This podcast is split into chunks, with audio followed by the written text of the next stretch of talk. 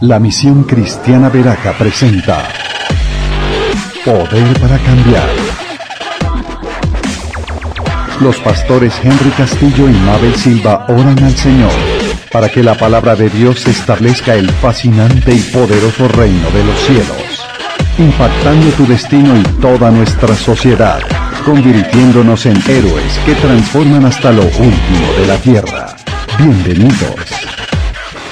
Vamos a compartir la palabra del Señor, los hermosos salmos, el poder que hay en la alabanza, cómo alabar a Dios, cuál debe ser la condición de aquel que lo alaba, cuál es la alabanza que le gusta al Señor, qué relación tiene la alabanza con la conducta humana, qué relación tiene la alabanza con las palabras, con las emociones, con el estado de ánimo, qué relación tiene la Biblia con qué dice la Biblia de la relación de la alabanza con la familia con la economía. Leamos Salmo 19. Los cielos cuentan la gloria de Dios, el firmamento proclama la obra de sus manos. Un día comparte al otro la noticia, una noche a la otra se lo hace saber, sin palabras, sin lenguaje, sin una voz perceptible. Por toda la tierra resuena su eco, sus palabras llegan hasta los confines del mundo. Dios ha plantado en los cielos un pabellón para el sol, y este como novio sale de la cámara nupcial, se apresura cual atleta a recorrer el camino sale de un extremo de los cielos y en su recorrido llega al otro extremo sin que nadie se libre de su calor.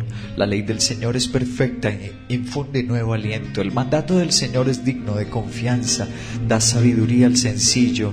Los preceptos del Señor son rectos, traen alegría al corazón. El mandamiento del Señor es claro, da luz a los ojos. El temor del Señor es puro, permanece para siempre. Las sentencias del Señor son verdaderas, todas ellas son justas, son más de deseables que el oro, más que mucho oro refinado, más dulces que la miel, la miel que destila del panal. Por ellas queda advertido tu siervo, quien las obedece recibe una gran recompensa. ¿Quién está consciente de sus propios errores? Perdóname aquellos de los que no estoy consciente. Libra además a tu siervo de pecar a sabiendas. No permitas que tales pecados me dominen, así estaré libre de culpa y de multiplicar mis pecados. Sean pues aceptables ante ti mis palabras y mis pensamientos, oh Señor, roca mía y redentor mío al Salmo 19 puesto por título Hasta el tonto alabando ve claro. Hasta el tonto alabando ve claro. El escritor de este salmo, por supuesto, no era tonto. Un hombre que llegó a la capacidad de dirigir ejércitos y también de dirigir una nación, de ser un rey. Era un hombre con la inteligencia de componer la mayoría de los salmos. Pero es interesante la declaración que él hace. Versículo 7 dice, la ley del Señor es perfecta, infunde nuevo aliento, el mandato del Señor es digno de confianza y da sabiduría al sencillo. La palabra sencillo en el hebreo es la palabra petit.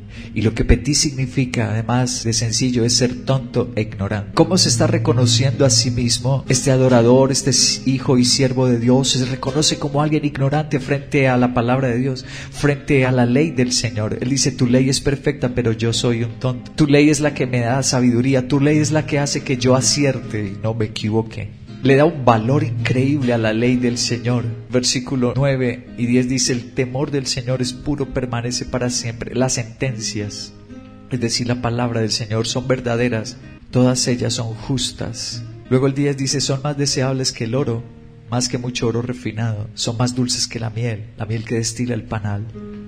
¿Qué es lo que más saborea este adorador, el escritor de este salmo, ¿qué es lo que más saborea? La palabra de Dios. ¿Qué es lo más fino para él, lo más costoso, lo que busca? Su tesoro, su herencia es la palabra de Dios, como oro y como miel, dice. La alabanza con la palabra de Dios, la palabra, la palabra de Dios cuando la obedecemos y alabamos a Dios obedeciéndola, trae un resultado maravilloso. Por eso el título, hasta el tonto, hasta el petí en hebreo, alabando, ve, claro. ¿Tú te reconoces a sí mismo como una persona así? ¿O tú crees que te las sabes todas? ¿Tú crees que eres muy inteligente y muy capaz? ¿O sí, dice Señor, yo soy ignorante, yo soy un inexperto, yo soy tonto frente a ti, frente a tu palabra, por favor guíame? O tú dices, no, yo jamás sería feliz. Lo que yo un día dije, jamás sería feliz si soy pastor. Yo era un tonto. ¿Acaso luego Dios no es el que sabe cómo somos felices? ¿Por qué te niegas a un llamado mío? me dijo el Señor. ¿Por qué te vas a negar al plan que yo tengo contigo? En primera de Samuel, en su capítulo 17, verso 37 dice, el Señor me libró de las garras del león, del oso, y también me librará del poder del filisteo. David era apenas un muchacho, pero reconocía, fue el Señor. No fue mi brazo, yo no tengo el brazo más fuerte. No es mi capacidad, dice, es el Señor. Versículo 40. Tomó su bastón, fue al río a escoger cinco piedras lisas y las metió en la bolsa de pastor. Luego la honda mano se acercó al filisteo. Este por su parte también avanzaba hacia David detrás de su escudero. Le echó la mirada a David. Al darse cuenta que era apenas un muchacho trigueño y buen mozo, se lo despreció y le dijo, ¿acaso soy un perro para que vengas a atacarme con palos? Y maldiciendo a David en nombre de sus dioses, añadió, ven acá que voy a echar tu carne a las aves del cielo y a las fieras del campo. David le contestó, tú vienes contra mí con espada y lanza y jabalina, pero yo vengo a ti en el nombre del Señor Todopoderoso, el Dios de los ejércitos, Dios de Israel que lo has desafiado. Y hoy mismo el Señor, otra vez repite, el Señor te entregará en mis manos. Y yo te mataré y te cortaré la cabeza. Y todo el mundo sabrá que hay un Dios en Israel. ¿Por qué vio claro? ¿Por qué Dios le aclaró el camino a este adorador, a este hijo de Dios y a este servidor, porque no se apoyaba en sí mismo, sino en el Señor. Su alabanza era reconociendo su debilidad. Hay unos que alaban a Dios, pero reconocen es su capacidad, las oportunidades. Dice cantar canciones, pero confían es en su palanca, en su amigo, en su familiar. La verdad, sin reconocer a nuestro Dios, sin alabarlo, lo que trae a nuestras vidas es un desastre. El Salmo 19, el verso 12 dice, ¿quién está consciente de sus propios errores? Perdóname de aquellos de los que no estoy consciente. Libra además a tu siervo de pecar a sabiendas. No permitas que tales pecados me dominen. Así estaré libre de culpa y de multiplicar mis pecados. Hay cosas que no podemos saber, reconoce el rey David. Cuando una persona no se humilla ante Dios alabarlo, esa persona caerá en pecado. Proverbios 22, 3 al 4 también lo menciona. El prudente ve el peligro y lo evita. El inexperto, en hebreo otra vez dice aquí, petí. El inexperto, el ignorante, el tonto, sigue adelante y sufre las consecuencias. Recompensa de la humildad y del temor del Señor son riquezas, honra y vida.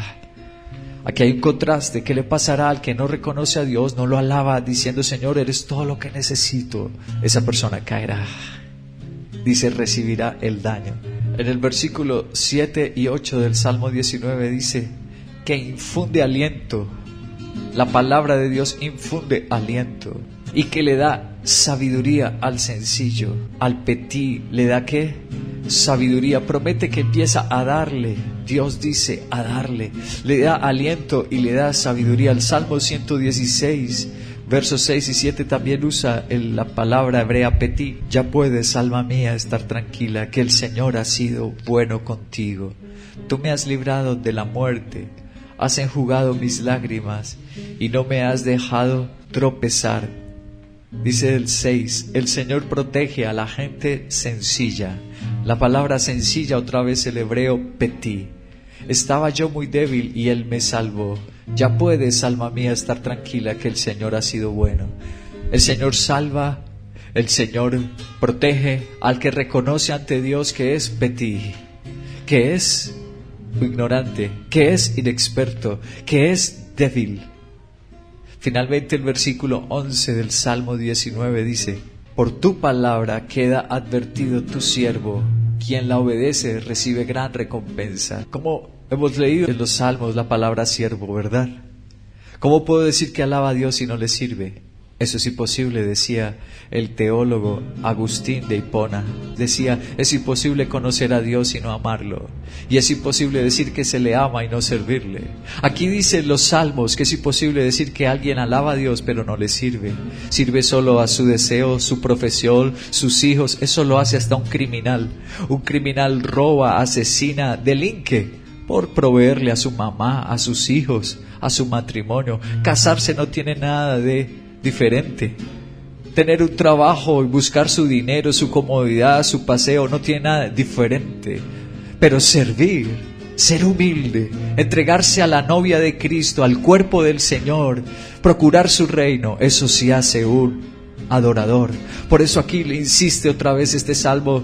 La mayoría de salmos tienen esta palabra, tu siervo, tus siervos obedecen y reciben gran que recompensa. Concluyamos con Proverbios 1, lo que dice del petit, del hebreo petit, Proverbios 1, 32, 33. Su descarrío e inexperiencia. La palabra inexperiencia en el hebreo, petit, ignorante, inexperto. Su descarrío e inexperiencia los destruirán. Su complacencia y necedad los aniquilarán.